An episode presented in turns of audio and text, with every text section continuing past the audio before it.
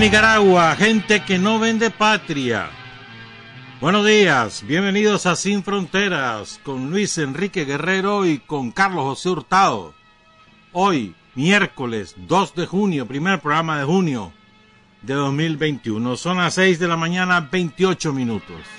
Sin Fronteras, la revista con William Griggs Vivado en la primerísima 91.7 y 105.3 FM. 6 de la mañana con 35 minutos. Les vamos a reventar una bomba atómica. Les vamos a contar paso a paso todos los reales que ha recibido la lavandería Chamorro de la AID durante el golpe y poco antes del golpe también de los españolitos, que se, ¿te acordás que hasta, hasta comunicaditos sacaron los malditos, desgraciados? No, aquí están las pruebas.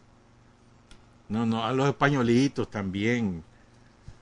Ahí van a ver, este, vamos a presentar los cuadros, vamos a presentar cifras, vamos a presentar destinatarios, individuos. Hay una lista larga de periodistas y no está toda, no la vamos a dar toda, vamos a esperar un rato.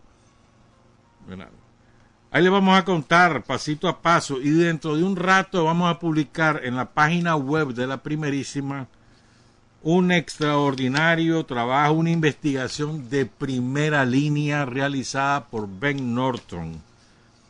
La extensa, 20 páginas son, con, con 27 cuadros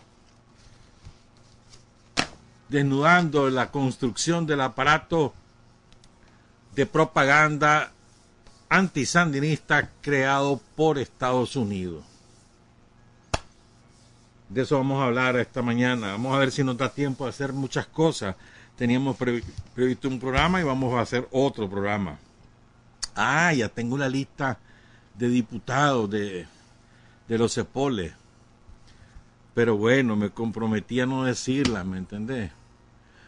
El primer candidato, ahí vas a ver las corronchas que les va a levantar a todos los, tranqueros. El primero que tienen en la lista. Se van a pegar unas arrechadas, vas a ver, van a vomitar. Bueno, pero antes de eso, es que es inevitable hablar de un compañero, un extraordinario compañero que falleció el sábado pasado de esos compañeros que aportaron una enormidad a la causa de la revolución y que jamás reclamaron ni, ni cargo, ni, ni nombramientos, ni, ni reconocimiento, se fueron en silencio, aportaron en silencio, con orgullo, con honor, con dignidad, se dedicaron a su familia, a su trabajo por la revolución, por supuesto, pero no andaban buscando la medallita ni andaban buscando el carguito. No, aportaron. Estoy hablando del compañero Iván Lario, el ronco Lario. Iván Lario Santos. A Iván yo lo conocí allá en el 76, 77. Recuerdo que tuve la oportunidad de, escucharlo en los auditorios de León como cuadro público del FER es importante hablar de esto, fíjate. Es que yo creo que ese es un, fragmento de la historia del Frente Sandinista que no ha sido lo suficientemente difundido ni valorado. En la época de la dictadura somocista, decirle al público yo soy militante del Frente Estudiantil Revolucionario era colocarse en la mitad de la frente la señal para que te pusiera una bala a la guardia. O sea, un cuadro público del FER. Primero que no era cualquier monigote, era un compañero que tenía determinadas características, lealtad, firmeza, capacidad oratoria, liderazgo entre el movimiento estudiantil, ¿verdad? Y, y además este, que fuera disciplinado. O sea, no cualquiera era cuadro público del FER, eran unos cuantos compañeros seleccionados por la dirección del Frente Sandinista de cada departamento. O sea, era una enorme responsabilidad. Iván Lario era un cuadro público del FER. ¿A cuánta gente, gracias a Iván, se sumaron al Frente Sandinista, digo yo? O sea, el impacto de Iván Larios con su oratoria, con su ejemplo, con su manera de ser, a cuánta gente incorporó al Frente Sandinista en la lucha contra la dictadura. Esos son los aportes concretos, como hoy en día, cómo vamos a valorar nuestra militancia y nuestro compromiso. A cuánta gente vamos a convencer para ir a votar por Daniel el 7 de noviembre. A cuánta gente vamos a sumar con su voto a la causa de la revolución. Ahí lo vamos a medir. Pues yo me pregunto cuánta gente habrá convencido Iván con su verbo, con su ejemplo, con su manera de ser. Porque Iván Lario era una manera de ser especial. Iván venía, fíjate que esta es otra cosa. Cuando uno habla de las carceliadas de la guardia y de las torturas de la guardia, uno dice, bueno, se recuperó al año se recuperó a los dos años y eso no es así. Te voy a citar dos ejemplos. El primero es el de Jacinto, Jacinto Suárez, Maura Costa. Jacinto termina falleciendo como consecuencia de las torturas que sufrió allá en el año 67 a manos de la dictadura, que le causaron la pérdida de sus riñones, que le causaron muchísimos malestares de salud. Pudo sobrevivir con adecuada atención pero era para que lo hubieran matado. Pero su capacidad de resistencia la de Jacinto lo hizo sobrevivir. Segundo caso, René Núñez. René Núñez termina muriendo como consecuencia de las torturas que le infringió la dictadura. Le hicieron perder un pulmón y después medio pulmón más. Y así sobrevivió René. Y así se dedicó a tiempo completo René a la revolución. Y así cumplió sus tareas como presidente de la Asamblea Nacional hasta que finalmente falleció, pero como consecuencia de las torturas que Somoza le infringió. Bueno, Iván Lario es el tercer caso, bueno, hay muchos casos más. El tercer caso que le cito, Iván fue capturado en 1978. Él estaba como enlace en el en el en el Estado Mayor del, del Frente Occidental Rigoberto López Pérez. Entonces él enlace entre León y Chinandega. Y en esa misión lo capturan. Él conocía todas las estructuras del frente en León y Chinandega. En Chinandega trabajaba con Cuxabel Cárdenas. Saludos a Cuxabel, muy bonito su, su homenaje a Iván. En León trabajaba con la China Girón, con María Lourdes Girón. Saludos a María Lourdes, que también escribió algo muy bonito. Entonces, lo capturan en una de esas misiones. No reveló un solo nombre. Y sufrió lo indecible. Ya él había nacido con algunos problemas congénitos de salud que fueron muy agravados por las torturas infringidas. Y entre ambas cosas finalmente le cuestan la vida. Y sufrió mucho Iván en los últimos años con sus enfermedades. Y finalmente se rinde a la muerte cuando lo operan de emergencia con el gran riesgo de que murieran en, en, la, en la sala de operaciones y así ocurrió. El corazón no resistió. Te digo, Iván trabajó en los CDS de León, después del sitio del triunfo. Después se lo jalaron a Managua, al Dorma, al Departamento de Organización y Masa. Después lo delegaron para atender los zonales del frente en Managua, se le llamaba así antes. Después eso se convirtió en distritos y en comités municipales. Así estuvo trabajando después al desempleo con la derrota del Frente Sandinista en 1990 y regresa Daniel al poder y él comenzó a tener responsabilidades políticas y, e institucionales aquí en el Ministerio de Gobernación hasta que se tuvo que retirar por razones de salud. Pues yo te digo, de verdad, Iván fue muy importante en aquella época. Nació el 27 de abril de 1956, se integra al movimiento estudiantil en 1973 con la jornada por la libertad de los reos sandinistas.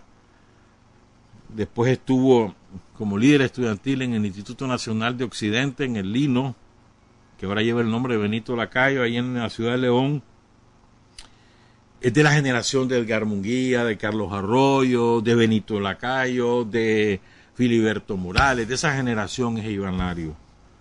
Extraordinario compañero. De manera que hemos perdido a un gran, a un gran cuadro del Frente Sandinista. Dice María Lourdes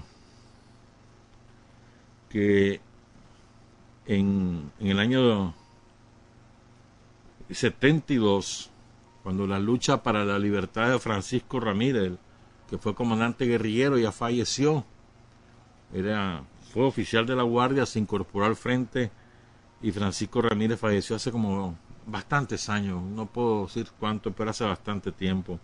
Y por el profesor salvadoreño Efraín Norton Walton. Desde ahí se incorpora, chavalito, chavalito, 72, imagínate, nació en el, en el 56, tenía 16 años. Y después se incorpora al movimiento estudiantil de secundaria, ahí trabajó con Felipe Carrillo, otro gran cuadro del Frente Sandinista caído en la lucha contra la dictadura, al movimiento cristiano revolucionario que lo encabezaba Oscar Pérez Casar y otros compañeros, pues, o sea, una dilatada trayectoria y repito, ¿cuántos compañeros habrán sido convencidos por Iván Lario para incorporarse a la lucha contra la dictadura gracias a su verbo, a su ejemplo, a su manera de ser? y creo que en eso tenemos nosotros que, que seguirlo, pues, o sea, de, qué manera somos ejemplos, de qué manera somos eh, influyentes en la población, en, en nuestros espacios para convencerlos y de incorporarse, y de primero votar por Daniel y segundo incorporarse a las tareas de la revolución. Honor y gloria a Iván Lario, sin duda alguna. Y saludos a, a la compañera Berta Argüella, otro, eh, Berta es médica, es una mujer extraordinaria. Berta Argüello es de primera calidad, ¿oíste? De primera calidad. Tampoco anda, anda buscando figuración ni, ni aparecer en nada. Extraordinaria compañera, Berta Argüello. La madre de sus hijos, María Estelí, Jorge Danilo, Larios Argüello. A su hermana, Luisa Laria Santo. Saludos pues a todos ellos y Iván por lo menos ya descansa, sufrió mucho, sufrió mucho por esa salud quebrantada. Bueno, vamos a hablar de la lavandería, ¿verdad? No sé si empezar ya, empiezo ya, ¿no? ¿Verdad? Eh, sí, yo creo que sí, vamos a empezar ya. Es que tengo, tengo que contarles algo.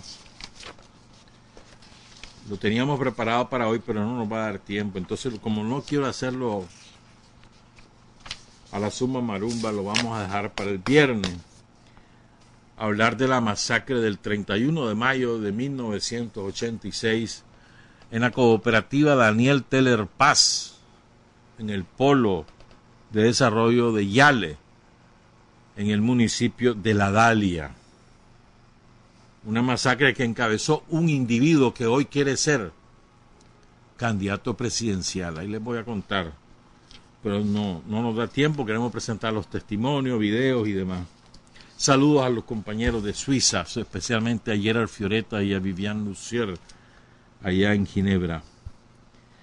Pero quiero contar esto, sí. Esto lo publicó Tatiana Rochú, periodista, era corresponsal del diario Barricada en la zona, en la región Quinta. Hoy trabaja en la alcaldía de Huigalpa. Tatiana contó algo dramático yo no lo sabía. No lo sabía. No puedo decir que no lo recordaba, es que no lo sabía.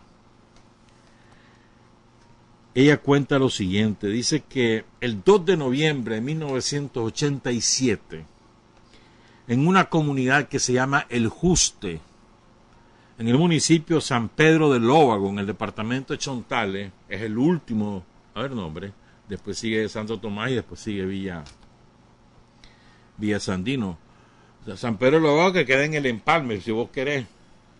A la derecha agarras para Coyapa y para San Carlos, San Miguelito, Morrito, San Carlos. Y en el propio empalme, el empalme del Lóvago, pues. Vos entras a San Pedro Lóvago, entras por Santo Tomás y una carretera adoquinada. Es un pueblo pintoresco, bonito. A mí me gustó San Pedro Lóvago cuando estuve ahí. En ese pueblo hay una comunidad que se llama El Juste. Entonces, llegó la contra, asesinar campesinos el 2 de noviembre de 1987. Oigan lo que, lo que hizo estos desgraciados, estos malditos, es que los contras son malditos, malditos, malditos, hermano. No hay manera de decirlo de otra manera. Dale la redundancia. Entonces llegaron y quemaron los ranchos de los campesinos. O sea, primero ametrallaron y luego quemaron los ranchos. Y, las, y las trojas, por supuesto, donde estaba el maíz.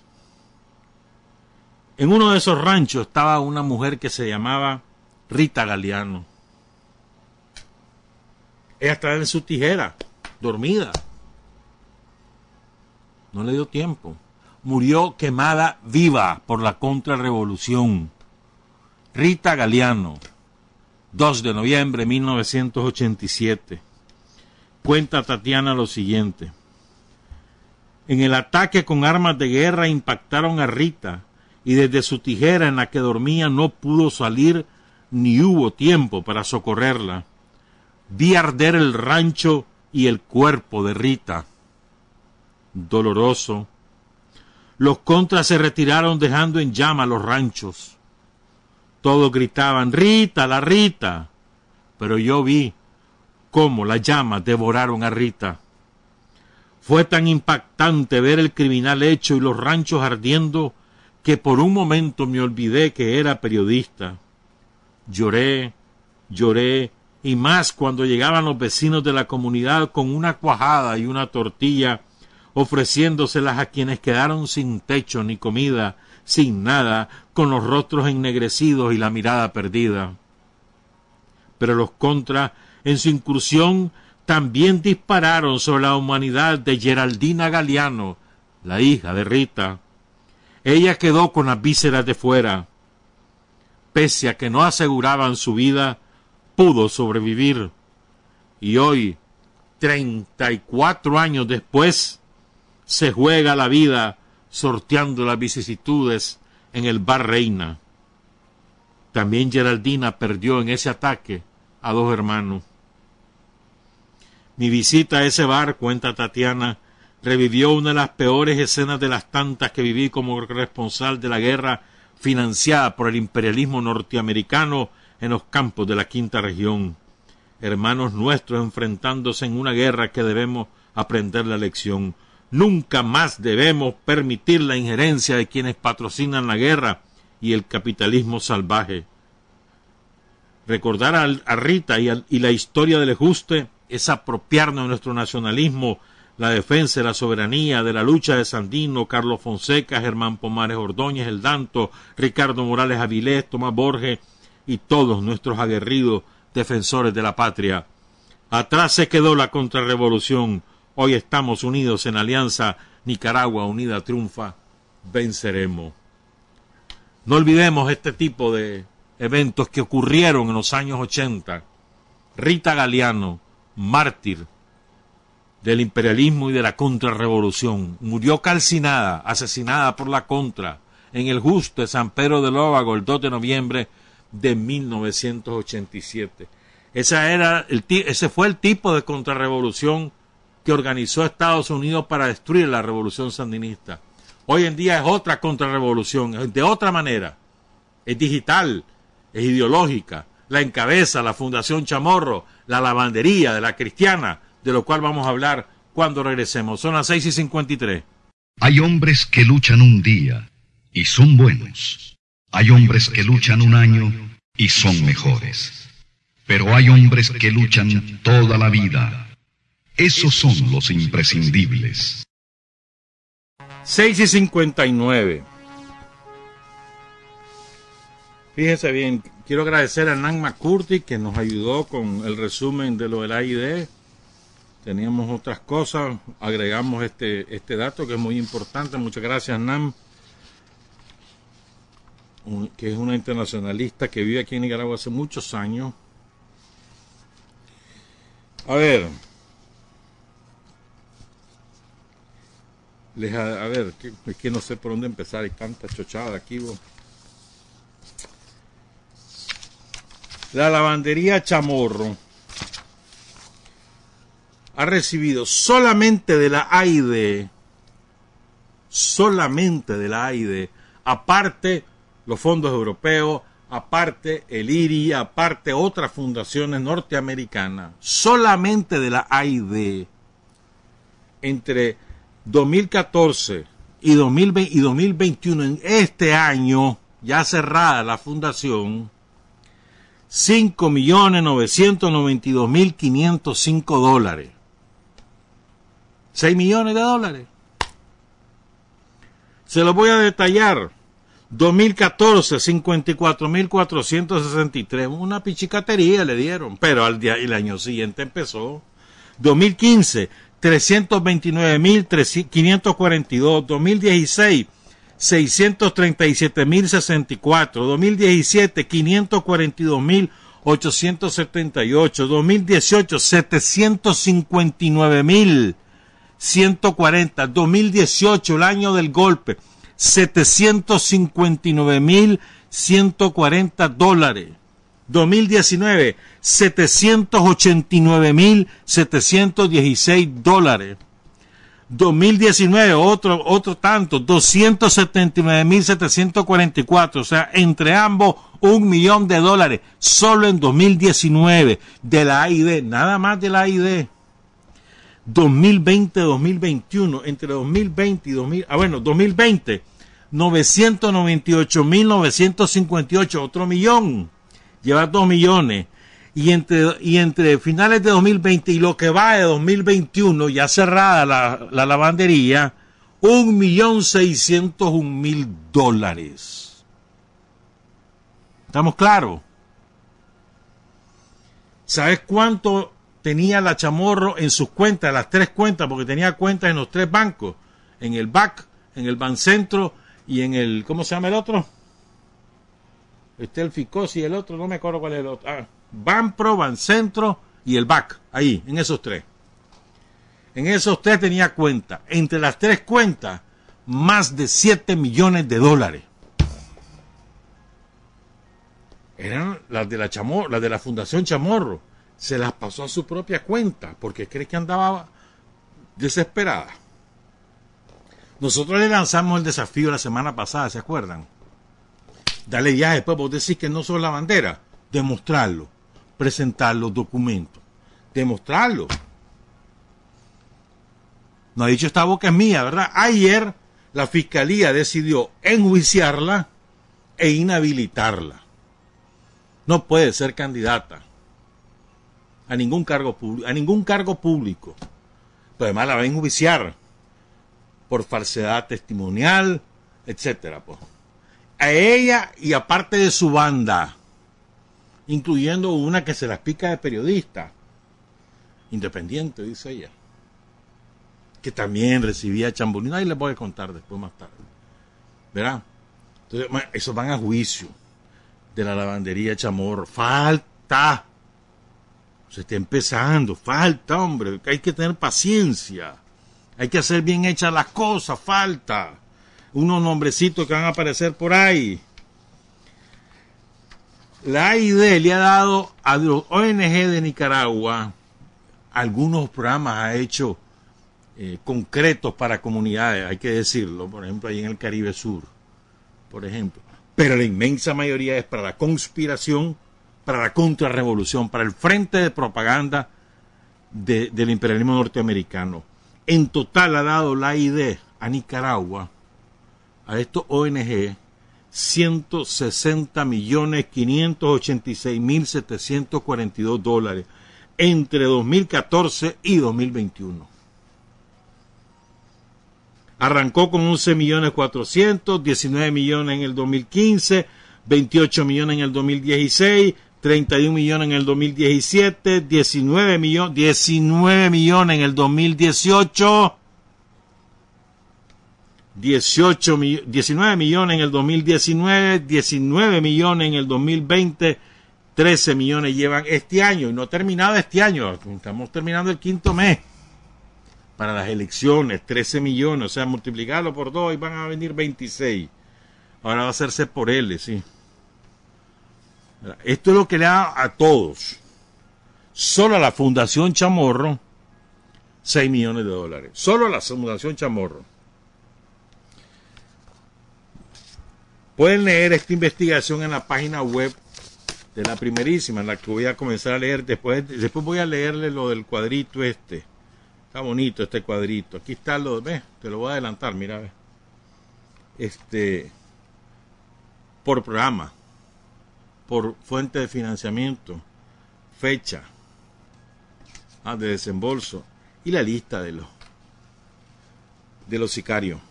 Pero eso va, va después. Primero vamos con esto, pues. Esta es parte de la investigación de Ben Norton, The Great Sun. Está publicada en inglés, nosotros la eh, buscamos ayuda, ya nos las tradujeron, ya está publicada en la página web de la primerísima. Dice Ben Norton, con decenas de millones de dólares a lo largo de años de trabajo, el Frente de la CIA, la AID, ayudó a crear y capacitar a la oposición antisandinista de Nicaragua. En el centro de sus operaciones se encuentra la élite Fundación Chamorro, acusada de lavado de dinero. El gobierno de Estados Unidos ha pasado años cultivando un círculo de medios de comunicación de derecha en Nicaragua que jugaron un papel central en un violento intento de golpe de Estado en 2018. Esta red ahora está siendo investigada por el gobierno de Nicaragua por denuncias de lavado de dinero. Las publicaciones de la oposición son una parte integral de una oposición política que Washington ha administrado, capacitado y financiado cuidadosamente con millones de dólares durante la última década. Si bien acusan implacablemente al gobierno izquierdista de Nicaragua de corrupción, han sido sospechosamente oscuros con sus propias finanzas y mantenimiento de registro. Es decir, vienen acusando al gobierno sandinista corrupto y ellos son corruptos hasta los tuétanos. ¿Me entendés? Por cierto, ¿eh? ustedes vieron a un personaje emparentado con esta, con la dueña de la lavandería, un personaje que andaba buscando un carro, ¿lo viste? En una de las tiendas estas de carros, y no estoy hablando que anda buscando un Toyotita, y no, no, no, carro. ¿Sabe por qué? Porque sabe que le van a congelar la fuente, anda buscando cómo gastar los reales invertirlo y pues que puede ser más difícil más ponerlo a nombre de otro, por supuesto. Sigo pues. La Fundación Chamorro, nos cuenta Ben Norton, es un vehículo central para el apoyo financiero, técnico y logístico masivo de Washington a la oposición nicaragüense, actuando como que la CIA llama a un paso a través una organización de terceros que sirve como un canal aparentemente independiente para financiamiento del gobierno de Estados Unidos a grupos políticos extranjeros y medios de comunicación. Desde que los sandinistas llegaron al poder en 2007, Estados Unidos ha canalizado decenas de millones de dólares a grupos de oposición en Nicaragua a través de su brazo de poder blando, la Agencia de Estados Unidos para el Desarrollo Internacional USAID, USAID un frente de la CIA que durante mucho tiempo se ha utilizado como cobertura humanitaria para operaciones de desestabilización de gobiernos independientes de izquierda, especialmente en América Latina. Los informes internos de la USAID muestran que la agencia hace mucho más que financiar organizaciones políticas antisandinistas, ONG y medios de comunicación en Nicaragua. Los da a luz, los pare, los nutre y los capacita en todos los aspectos de la politiquería, desde las estrategias electorales y las relaciones públicas hasta la divulgación y los mensajes en las redes sociales, la marca y el marketing, pasando por la organización y la construcción de amplias alianzas, el desarrollo de habilidades tecnológicas y la resolución de problemas legales para administrar las finanzas y contabilidad. Oigan esta parte última y la resolución de problemas legales para administrar la finanza y control, es decir, para encubrir los fondos. O sea, los crea, los capacita, los financia, los articula y además les ayuda a encubrir sus acciones. Eso hace la CIA a través de la AID, que a su vez tiene otro instrumento que es el, el coordinador, el corazón de esa estrategia, que es la Fundación Chamorro. Eso es lo que ha desmantelado el gobierno sandinista en las últimas dos semanas.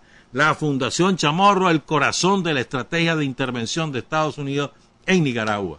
O sea, la contrarrevolución es como que este es el operativo Danto. Este es el operativo Danto en las nuevas condiciones. Así como el operativo Danto destrozó la base de la contrarrevolución en el norte y del país, en el sur de Honduras, que la destrozó, las aniquiló, héroes, todos los compañeros que ahí participaron. Esta vez los héroes son los investigadores, los fiscales, que han escarbado y escarbado y escarbado. El Ministerio de Gobernación.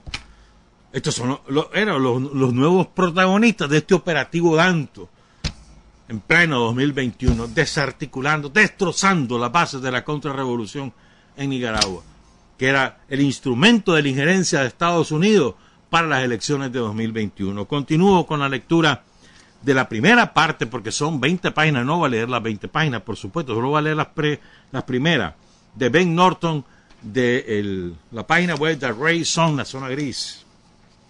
Sigo, pues. Esta investigación de Grayson, dice Ben Norton, ilustra cómo la USAID ha ayudado a crear la oposición antisandinista de Nicaragua desde cero. Fíjate bien, cómo la AID ha creado la oposición antisandinista desde cero. Artificialmente la fue creando. Mm, impresionante, bravo. Las fuerzas políticas de derecha que, que la componen son todo menos orgánicas. Son el producto de, producto de una enorme campaña de intromisión extranjera por la interferencia del gobierno de Estados Unidos en todos los niveles de la sociedad nicaragüense. El artificio de Estados Unidos ha sido especialmente eficaz en la formación del aparato mediático antisandinista de Nicaragua. Los registros disponibles públicamente muestran que la USAID ha gastado al menos 10 millones de dólares específicamente en medios de comunicación de oposición en Nicaragua desde 2009. De ese dinero, la USAID envió más de 7 millones a la Fundación Chamorro de 2014 a 2021.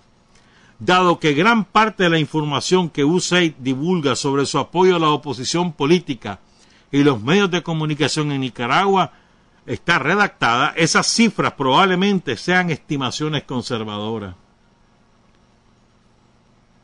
Ahora fíjense bien, esta es una lista, este cuadro es una lista parcial, parcial de la subvención de la USAID para la Fundación Chamorro y a su vez para todos los, los medios antisandinistas. Esta es la lista parcial. Ahora vamos con la ID, perdón, con con, con la ESID, los españolitos, los que son, los que no, no quieran un plato. Sacan comunicado, mentira, nos están calumniando, sí, ¿cómo no? Dale pues, chame ese trompo en la uña, vean esto ahora. Los gobiernos de Europa Occidental, cuenta Ben Norton, han complementado los esfuerzos de Washington por cultivar la oposición antisandinista con especial énfasis en la prensa, en la prensa de los medios. Los Estados miembros de la Unión Europea han entregado millones a la Fundación Chamorro, utilizando al influyente grupo de oposición para financiar los medios de comunicación de la derecha. Solo en 2020, aquí está el cuadro, la lavandería Chamorro recibió 831.527 euros más de un millón de dólares de la Agencia Española de Cooperación Internacional para el Desarrollo AESID, un brazo del poder blando de Madrid que sigue el modelo de la USAID. Estamos claros, solo la Fundación Chamorro recibió de la Agencia Española 831.527 euros. Esto es además de lo que la ID le dio. Estamos, estamos claros de un, como, como no iban a estar sacando carro cada año. Todo lo que roban. Y además, como no, iban a proliferar todos esos bots y todas esas páginas que de pronto aparecían. Periodismo independiente, todos son sicarios, pagaditos. Ahí les voy a contar quiénes están en esa lista. Sigo, pues.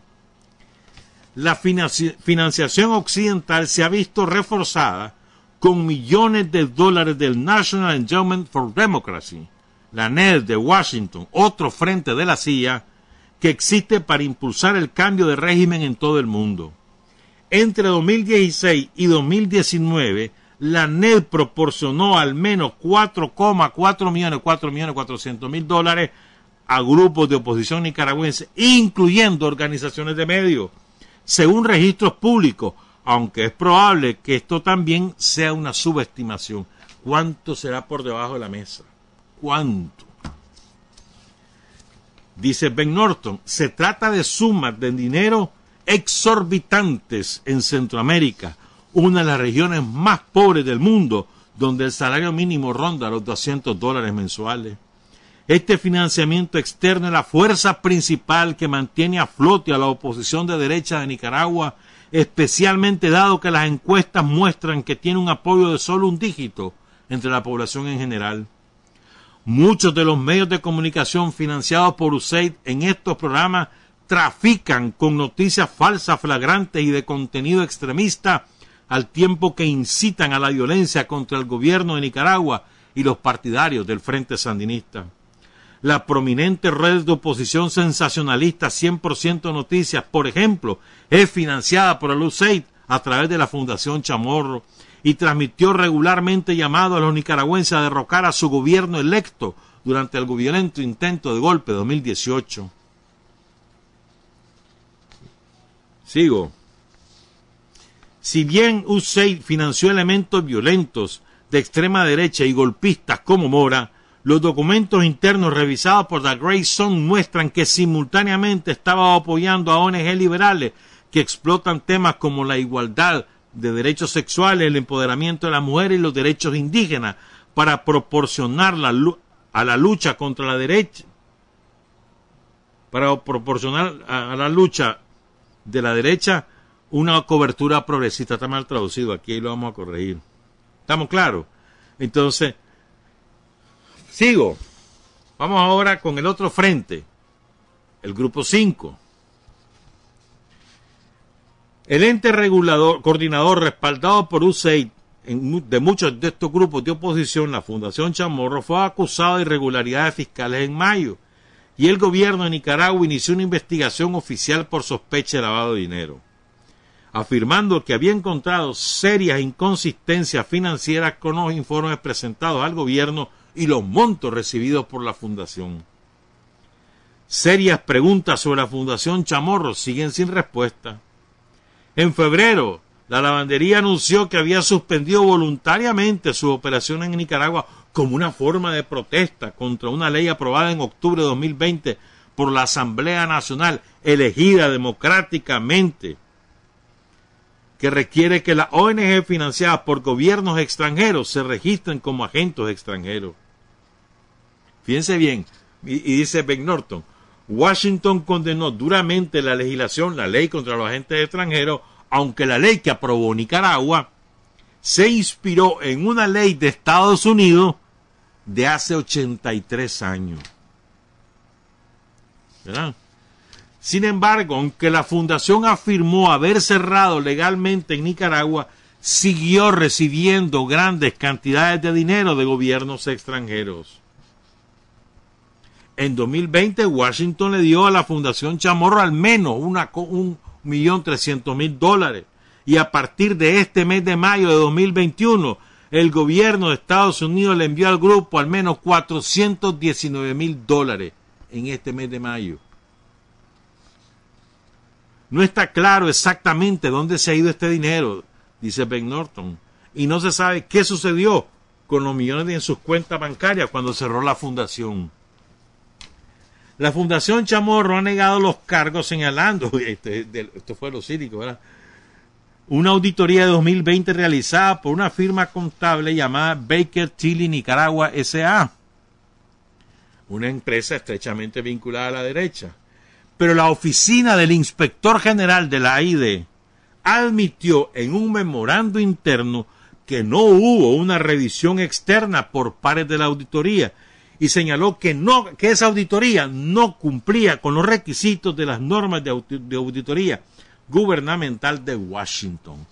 Estamos claros, pero además la propia empresa dice en su informe que ellos no revisaron papeles, que solo vieron si las cosas, si las cifras cuadraban, que eso era todo, pero que no vieron, no, fueron a constatar. Esa fue la auditoría, la que, la que presentó la dueña de la lavandería como gran prueba. Eso es, es falso. Pues. Ahora vamos con Chamorro, pues. Dice, dice, ¿cómo que se llama? Ben Norton. Dice este, este investigador. Carlos Fernando Chamorro es esencialmente el Rupert Murdoch de Nicaragua. Este es un famoso magnate de, los medios de comunicación de Estados Unidos. Gracias a los millones de dólares que ha recibido de los gobiernos occidentales durante años, Carlos Fernando ha construido un verdadero imperio mediático.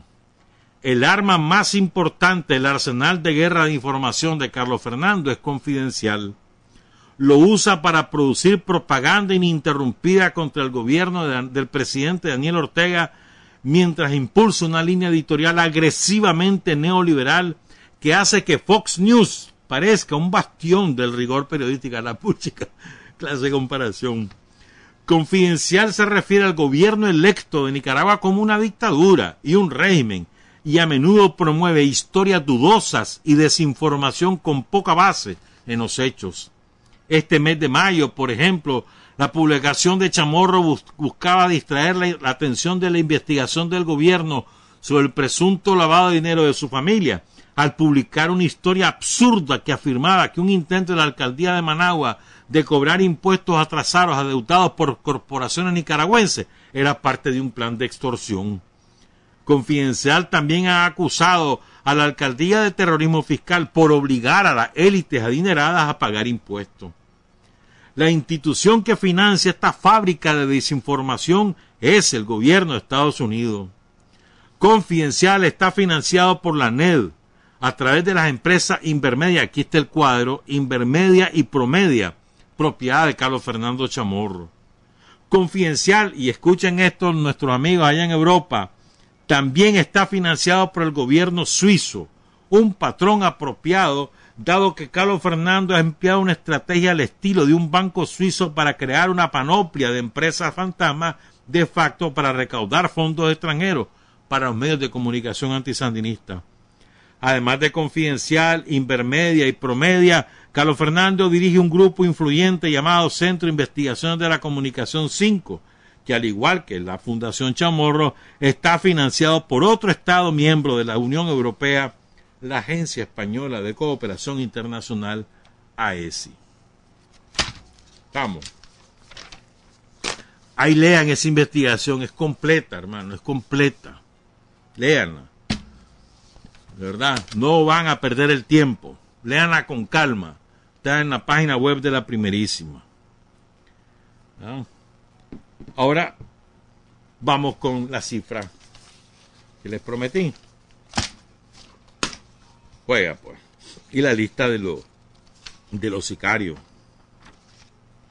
Empecemos. Pues. Esto solamente es, esto fue lo que financió la ID y, otras, y otros instrumentos del imperialismo, solamente para la creación de condiciones que permitieran el intento de golpe de 2018 y lo que ocurrió en el 2018. Solamente para eso. No está aquí 2019, ni 2020, ni 2021. Solamente 2017-2018. Recuerden que el año pasado le dimos a conocer lo de 2020 y, y parte de lo que venía para 2021. Pero en el caso de los chamorros de esta fundación, porque recuerden, los chamorros dirigen dos instrumentos. La Fundación Chamorro y el Grupo 5. Son dos instrumentos. Ya. Los dos los utilizan para articular todo el aparato de propaganda antisandinista. Uno, el uno es para creación de contenido y el otro es para financiación, capacitación y articulación. ¿Estamos claros? Así funcionan. Entonces, Voces para todos. A ver, esto, le dieron a, la Fundación Chamorro, la ID le dio. Pongan cuidado. entre 2017 y 2018, la ID, la NED y la Fundación Soro y una cosa que se llama Open Society, estos cuatro instrumentos, recuerden, la ID, la NED, la Fundación Soro y la Open Society, sociedad abierta. Esos cuatro instrumentos le dieron entre 2017 y 2018 la Fundación Chamorro 14 millones 646 mil 312 dólares. Para este, nueve programas específicos. ¿Estamos claros? Ahora veamos.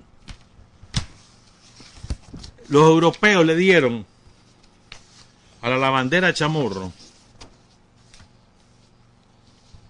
solamente en 2017 y 2018, solamente y solamente a la lavandería Chamorro, aparte lo que le dieron al Grupo 5 y aparte lo que dieron a otros instrumentos, sobre todo esos que se las dan de derechos humanos, ¿verdad? etcétera, le dieron 679.530 dólares. Y aquí no está lo de la ESI, que eso fue después a través de Oxfam Intermón, Oxfam que se las pica así como la lucha contra el hambre, la lucha por la igualdad social, ajá. Air BMZ, esto no sé de dónde es, y la Fundación Ivo, creo que esta es de Bélgica. ¿Estamos claros? Entonces, fíjense, estamos hablando 2017, 2018, insisto en esto. ¿Mm? Comencemos. 23 de febrero de 2017 la AID le entrega a la lavandería Chamorro 4.740.000 dólares para el proyecto Voces para Todos. ¿Verdad? 2 de mayo de 2017, la AID le entrega a la Fundación Chamorro 2.071.639 dólares para el proyecto Voces Vitales de Nicaragua. Este es el proyecto, esta es la organización de los Clinton. ¿Te acordás? Cuando lo de Pozoltega. Cuando vino, aquí Bill Clinton, esto es Voces Vitales, ahí anduvo metido, después creó su filial, ahí anda, ahí anda trabajando el jefe de la contrarrevolución en León, Aníbal Toruño, en ese Voces Vitales. Sigo. Después está 17 de julio, 17 de julio, imagínate el día de la alegría, fue alegrísimo para ellos. 17 de julio de 2017, 1.750.000 dólares para el proyecto Mujer Voz Vital para el país. 11 de noviembre de 2017, la NED, es la NED que es de los más extremistas que existe en el mundo, le entrega el 11 de noviembre 564.134. ¿Saben para qué? Para el proyecto Promoviendo el Periodismo Independiente y la Libertad de Expresión en Nicaragua. ¿Cómo te quedó el ojo? Esto fue el 9 de marzo de 2018. La Fundación Soro, que es la fundación de este multimillonario griego norteamericano, George Soros, que se ha encargado de patrocinar todos los golpes de Estado contra gobiernos progresistas en todo el mundo. No a nivel de América, en todo el mundo. Voy a buscar a Soros financiando grupos derechistas en todo el mundo. Desde Vietnam hasta Nicaragua, por todo el mundo. Eh, pasando por los europeos, los africanos, otros pueblos asiáticos, por todos lados tiene su sede en Guatemala. Ahí está la oficina para Centroamérica. Ahí llegan a, rendir cuentas y a pedir reales los de aquí. Entonces la Fundación Soro le dio el 9 de marzo de 2018 6 millones 148 mil 325 dólares para periodismo independiente. 9 de marzo de 2018. Poco menos, poco más de un mes previo al, al inicio de la barbarie somocista de 2018. El 23 de mayo, en pleno golpe, la ID le da a la Fundación Chamorro 643.214 dólares en pleno golpe. ¿Para qué? Para creación de plataformas. ¿Qué es eso? Todo lo que hicieron en las redes sociales. El bombardeo al que nos sometieron. Para sembrar el terror y el odio contra los sandinistas. Eso es. El 16 de julio, ya, ya está derrotado el golpe, está a punto de culminar ya la ofensiva victoriosa, que culmina para el 19 de julio. El 16 de julio le vuelven a dar 105 mil dólares más para fortalecimiento de los medios independientes. El 4 de agosto le dan 100 mil dólares más para el movimiento Puente, que lo maneja directamente la Chamorro. Y el 26 de julio, fíjate bien, solo en, en julio le dieron, entre el 16 y el 26 de julio le dieron 600 mil dólares.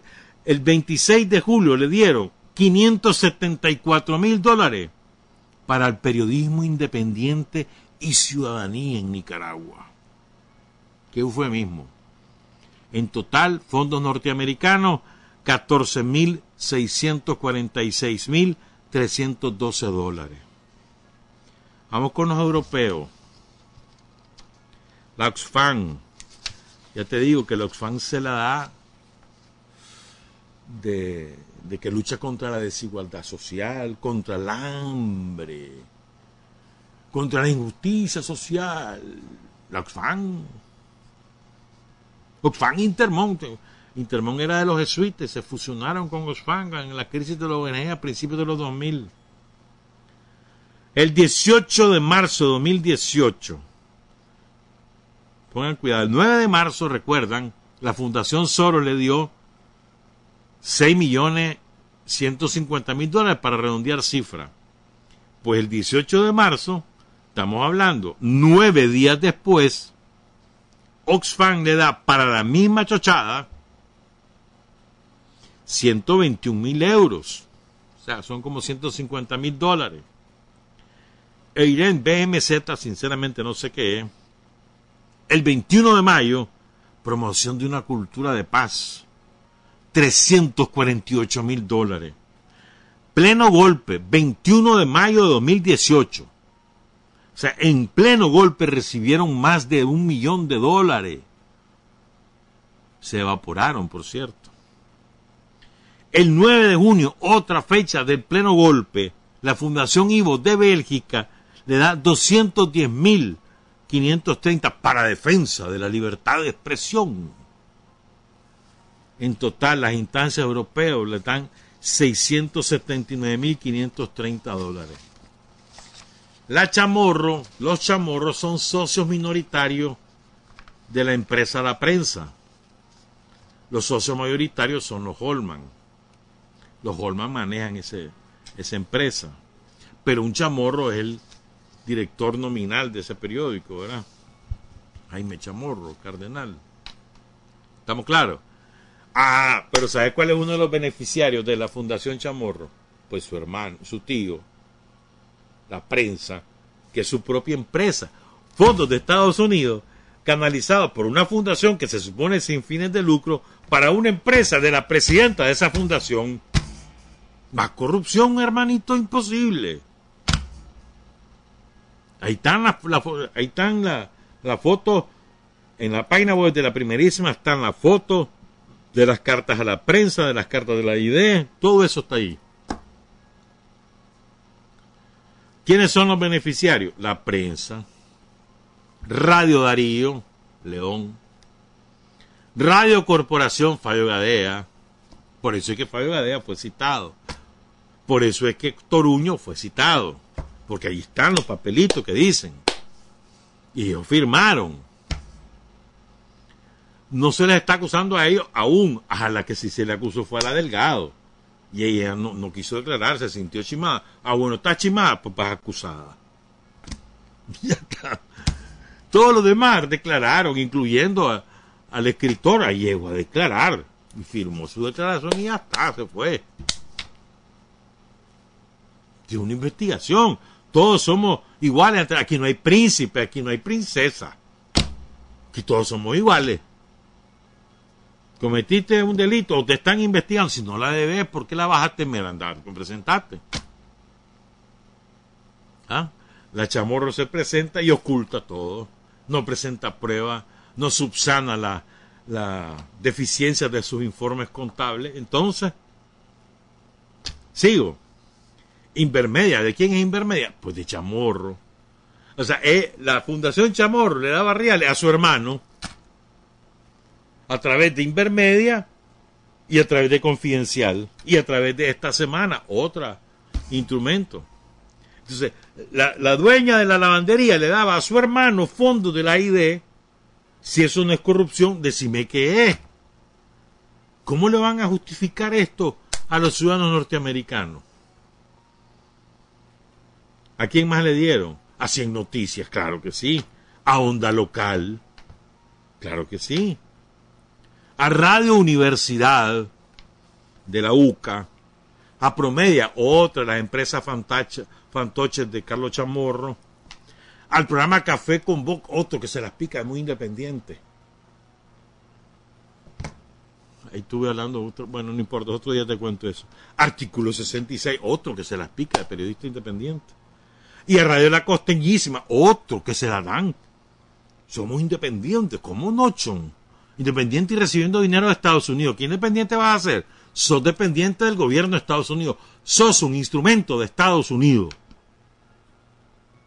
Y sos además, por lo tanto, por lo tanto, sos un agente extranjero en Nicaragua. Al ser contratado por el gobierno de Estados Unidos te convertí en un agente extranjero para defender intereses extranjeros contrarios a los intereses de Nicaragua. Eso sos.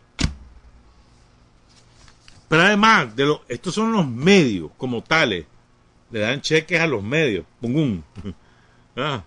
Entonces la hermana le da un cheque a su hermano. La hermana le da un cheque a su tío. Fíjate vos, poner cuidado. Esto no es jugando esto, hermano. Ese es el emporio de la oligarquía conservadora los resabios pues de lo que fueron ellos, porque ya no son, pero aspiran a volverlo a ser. Pero además hay una lista de periodistas. Por cierto, fíjate que hay muy interesante, ¿no? Hay una lista de periodistas que se la dan de independiente ahí en Estelí. Solo hay un nombre que ya se conoce, pues el de Roberto Mora, pero hay otros. Y Estelí, ¿por qué la importancia de Estelí? Porque Estelí es el segundo Producto Interno Bruto de Nicaragua. Primero es Managua, el segundo es Estelí. O sea, el departamento, y de ahí es, sí, el departamento que mayor riqueza produce en Nicaragua después de la ciudad de Managua es Estelí. Por eso la importancia. Entonces ahí tienen una lista de periodistas grandecita. Solo les voy a dar alguno. Pero es grandecita esa lista. Entonces, pero además están los ya conocidos. Entonces, le daban a sus medios y aparte, le dan, aparte, para su gasto, ¿verdad? para sus gastos de bolsillo, le, le, llaman, para pagar el teléfono, la casa, para viajar, para ir a los restaurantes. Le dan chequecito a Miguel Mora, a Luis Galeano, a María Lili Delgado, a Dino Andino, Gerald Chávez, a Roberto Mora, ya lo mencionamos, Lucía Pineda, Wendy Quintero, Jennifer Ortiz, otra que se la da, Héctor Rosales, que se fue de aquí perseguido, divertido fue eso, y antes estaba con, con selfie con todos los sandinistas. Álvaro Navarro, otro, el perseguido Álvaro Navarro. Uriel Velázquez, Uriel Pineda, Carlos Salina, que creo que ahora está en México, Jackson Orozco, ¿se acuerdan de él? Leticia Gaitán, Fidelina Suárez, Patricio Orozco y Aníbal Toruño. Tengo el resto de la lista, pero no la quise traer. Ahí vamos a irla soltando poquito a poco. ¿Verdad? De los periodistas directamente, que reciben reales directos Hay una, a esta promoción de una cultura de paz, ¿ves? se me había olvidado que tenía el dato. Esa la maneja una señora que se llama Daisy George Wells. Daisy George Wells maneja esa, ese programa que lo financió Eren BMZ. ¿Quién sabe de dónde será? 348 mil euros. Tiene reales la Daisy. Daisy George Wells. Eso se lo dieron en 2017-2018. ¿Verdad? Entonces, fíjense bien. Decíamos al principio, ¿cuál fue el instrumento de Estados Unidos para derrocar a la dictadura, perdón, el instrumento de Estados Unidos para derrocar a la dictadura que ellos denominaban, que era el gobierno sandinista en los años 80? ¿Cuál fue el instrumento? La contrarrevolución armada. Le dieron aproximadamente dos mil millones de dólares para crearla, entrenarla, equiparla, financiar su mantenimiento y mantenerla. Fíjate bien, ese fue el instrumento para derrocar a la dictadura. Los paladines de la libertad de Ronald Reagan, ¿se acuerdan que así los decía? Les digo, una vez, contra los horrorosos andino-comunistas de la dictadura horrible que hay allí en Nicaragua asesinando campesinas como la compañera que te acabo de contar, a la que quemaron viva en su rancho, o a los 16 campesinos asesinados el 31 de mayo de 1986 en Yale, de lo que te voy a contar detalles el día viernes. Para eso, ese fue el instrumento, la contrarrevolución armada, para sembrar el terror, para destruir puentes, escuelas, centros de salud y asesinar a campesinos sin ton ni son, simplemente por ser campesinos, destruir las cooperativas, hacer atentados como el minado del puerto de Corinto, el minado del puerto Sandino, el minado del Bluff, o el atentado contra el aeropuerto, dos veces. Ya, la destrucción por la vía armada. Y no pudieron. Se les enfrentó el pueblo de Nicaragua, que no solamente nutrió al Ejército Popular Sandinista y al Ministerio del Interior, sino que además siguió trabajando y sostuvo los frentes de guerra con su trabajo, con su sacrificio, en miles de privaciones, como no tienen idea las nuevas generaciones, las privaciones que nosotros sufrimos en los años 80 como consecuencia de la guerra imperialista. Y sufriendo todo eso, resistió el pueblo de Nicaragua y venció a la injerencia norteamericana. La venció. El operativo de Anto fue la culminación de esa derrota del imperialismo, de la intervención armada del imperialismo norteamericano en Nicaragua. Y luego vinieron las negociaciones de Zapoá en el 88, después Esquipula, las elecciones, y en las elecciones nos derrotaron los norteamericanos, poniéndole, poniéndole una pistola en la cabeza a la gente diciéndole, o votás por nosotros o sigue la guerra. ¿Ah? Eso fue en los años 80. El- ah, bueno, y si querés te cuento antes. ¿Qué fue lo que hizo antes, en los años desde, a ver, desde el 40 1847, 48, o 1847, 48? ¿Qué es lo que hacían? Eh, ¿Qué es lo que hacían? Era comprar tierra para norteamericanos, colonizar con norteamericanos, porque querían el canal. Después trajeron a Walker para intentar anexar Nicaragua a los estados esclavistas del sur. Fracasaron. Y después se metieron por la vía de la economía. Después derrocaron a Celaya con diplomacia, entre comillas, poniendo además fragatas de guerra, ¿verdad? Te cañoneo si no renunciar, le dijeron a Celaya. Y Celaya se rindió. Y después financiaron la guerra contra José Madrid, que es el que quedó de presidente después de la renuncia de Zelaya, le financiaron la guerra, lo, lo obligaron a renunciar, instalaron en el poder a su gente. intervinieron totalmente las finanzas en Nicaragua, el Banco Nacional, el ferrocarril, el fisco, la aduana, todo eso era manejado por yanquis. Ahí está la historia. Hay fotos que lo demuestran, documentos que lo demuestran. Después se levanta Sandino.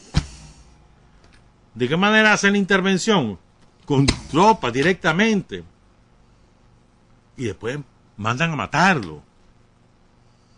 Junto con la oligarquía conservadora, los chamorros, los dueños de diarios de la época, la oligarquía rancia de Granada, Emiliano Chamorro, que había dado el golpe de Estado contra los liberales de la época en 1926, el famoso Lomazo, ese Emiliano Chamorro, bisabuelo, abuelo, quién sabe qué diablo es de los de ahora, ese mismo patrocina el asesinato de Sandino, se arregla después con Somoza, Somoza se convierte en el gendarme de los intereses yanquis y esa es la manera de los yanquis de intervenir en Nicaragua. Y así lo sostienen a lo largo de 45 años hasta que el pueblo de Nicaragua derroca la dictadura de Somoza. Y eso que los yanquis le daban armas, entrenamiento, asesoría, servicios de inteligencia, lo que vos quisieras le daban a Somoza y el pueblo de Nicaragua los derrotó. Igual ocurrió en los 80, pues igual está ocurriendo ahora cómo intervinieron los yanquis en Nicaragua en los años 90 con el chamorro somocismo. ¿Cómo fue? Por la vía de los préstamos internacionales, por la vía del neoliberalismo. Te doy reales sabiendo que el país estaba quebrado porque ellos lo quebraron. Ellos quebraron a Nicaragua con el cerco financiero y el cerco de importaciones y exportaciones que nos montaron durante los años 80, llevaron a la bancarrota al país y le dijeron, si querés salir del país vas a tener que hacer lo que yo, perdón, si querés salir de la bancarrota, vas a hacer lo que yo te diga. Y lo que yo te digo es que vendas todo lo del Estado y se lo vendas a mis amigos. Y comenzaron a vender a, precio guatemujado todo, todo las tierras, em, las empresas fabriles, como las industrias del cartón o la fábrica de medicamentos, cosas así. Y además quitarle la tierra a los cooperativistas, quitarle las tierras a los campesinos beneficiados por la reforma agraria y dárselas a los yanquis caitudos. A todo el somocismo que se vino a meter a Nicaragua, creyendo que ya la tenían de nuevo. E intervinieron el país por la vía de la economía, que mandaron al desempleo a decenas de miles, causaron la emigración de decenas de miles de nicaragüenses, una oleada espantosa de gente que se fue del país a partir de 1992 y eso está en las cifras migratorias, ahí vean el cuadro, cómo se dispara la migración. Ahí empezó, hambriaron al pueblo de Nicaragua, le quitaron todos sus derechos sociales, le quitaron la educación, le quitaron la salud, le quitaron todo. Destrozaron las carreteras, dejaron a la gente que buscara qué hacer en la montaña, nadie los atendía, la gente se moría de una gastroenteritis, de una diarrea, se morían en la montaña. Esa fue la manera de intervenir.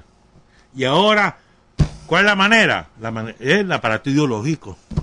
Han ocupado, según las circunstancias que les corresponde, van ocupando la modalidad de intervención. Y ahora es el aparato de propaganda para sembrar el odio, para condicionar la mente de la población te voy a dar otro ejemplo. ¿Cómo no vas a creer vos que la chamorro, que es una pobre mujer, no tiene nada aquí? Lo único que le gusta es lucir su cartera Gucci, sus zapatitos, no sé qué. Solo para eso sirve esa mujer. No tiene nada aquí, nada, nada, nada, nada, nada.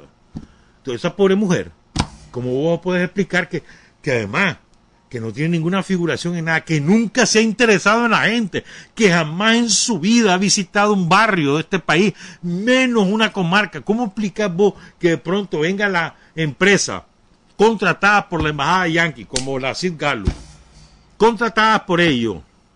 ¿Cómo explicar que les aparezca con no sé cuánto por ciento y que sea la mejor valorada entre ellos? Por el aparato de propaganda que ella misma canaliza lógico. Entonces yo te doy los reales. Vos crear los medios digitales, que es la, lo que vale ahora, los medios digitales. Y vos me promovés, vos me pones como la Santa Paloma. ya. Si los yanquis han invertido en ella durante todos estos años. ¿Y por qué invierten en ella? Porque saben que la manejan, que esa mujer no, no filtra nada, hombre. Se la manejan. Le dicen lo que hay que hacer y cómo hay que hacerlo y con quién tenés que hablar y con quién no. Lo que no sabían es la fortaleza del pueblo de Nicaragua. La, la despreciaron, la menospreciaron, la subvaloraron. Primero el pueblo de Nicaragua vence la intentona militar de la contrarrevolución de los años, del año 2018 y la vence en las mismas condiciones que ellos, ellos pusieron. Ellos pusieron condiciones armadas, nosotros también, y, lo, y quedaron vencidos. Y luego, la más importante de todas, el pueblo de Nicaragua venció la eh, conspiración económica contra el país. Y lo venció con trabajo. El país nunca se paralizó, ni durante el golpe, ni después del golpe, ni durante la pandemia. Nunca se ha paralizado. Con la sabiduría de Daniel en la dirección de la economía y con el trabajo de la gente, hermano.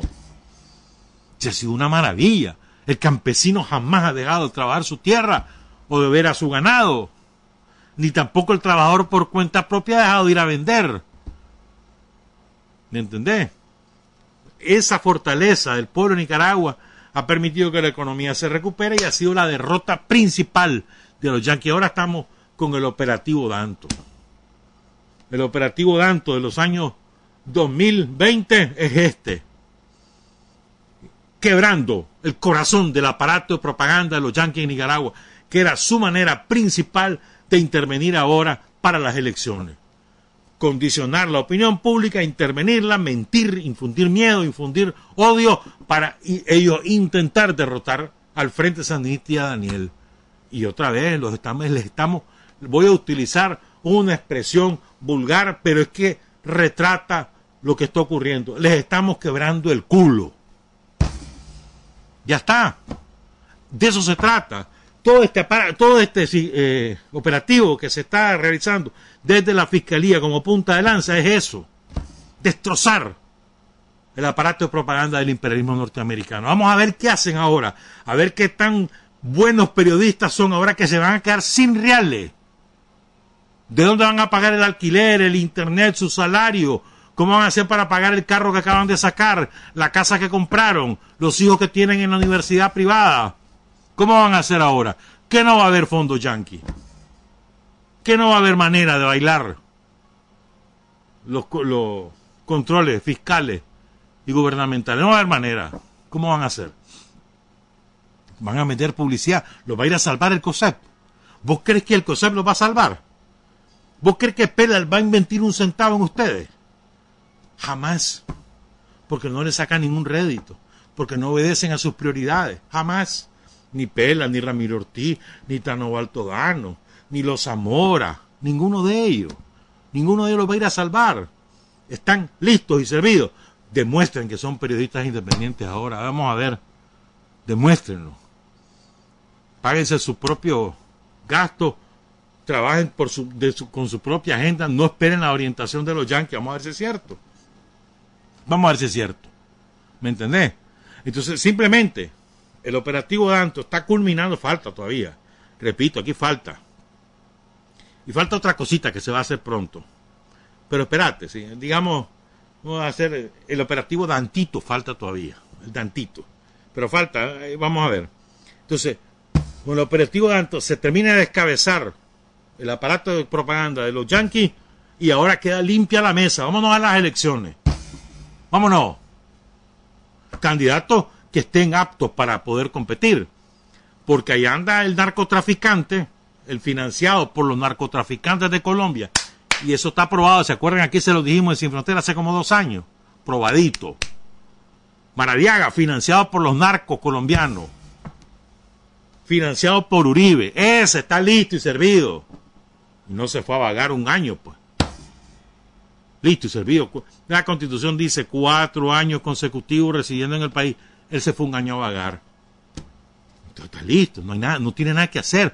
La propia, la Carmela le va, le va la Carmela que se autodenomina Kitty, ella misma le va a pasar la factura porque no, no va a poner en riesgo la credencial de su partido, la personería jurídica, por un narcotraficante que no tiene la, los no cumple los requisitos para ser candidato. Ella misma se va a encargar de cepillar a Maradiaga. Entonces, pues vámonos contra quien sea, el que pongan ustedes que esté, que cumpla los requisitos y que además no esté involucrado en acciones de guerra, en acciones conspirativas contra Nicaragua, contra el gobierno, el gobierno legítimamente constituido de Nicaragua. Recuerden, la fortaleza nuestra es el pueblo de Nicaragua. Y trabajamos y avanzamos gracias al pueblo de Nicaragua, con la dirección de Daniel. Pero la fortaleza es el pueblo. Trabajar, avanzar, combatir, vencer. Patria y libertad. Revolución es sentido del momento histórico. Es cambiar todo lo que debe ser cambiado. Es igualdad y libertad plena. Es ser tratado y tratar a los demás como seres humanos. Es emanciparnos por nosotros mismos y con nuestros propios esfuerzos. Es desafiar poderosas fuerzas dominantes dentro y fuera del ámbito social y nacional. Es defender valores en los que se cree al precio de cualquier sacrificio. Es modestia, desinterés, altruismo, solidaridad y heroísmo. Es no mentir jamás ni violar principios éticos. Es convicción profunda de que no existe fuerza en el mundo capaz de aplastar la fuerza de la verdad y las ideas. Revolución es unidad, es independencia, es luchar por nuestro sueño de justicia para Cuba y para el mundo, que es la base de nuestro patriotismo, nuestro socialismo y nuestro internacionalismo.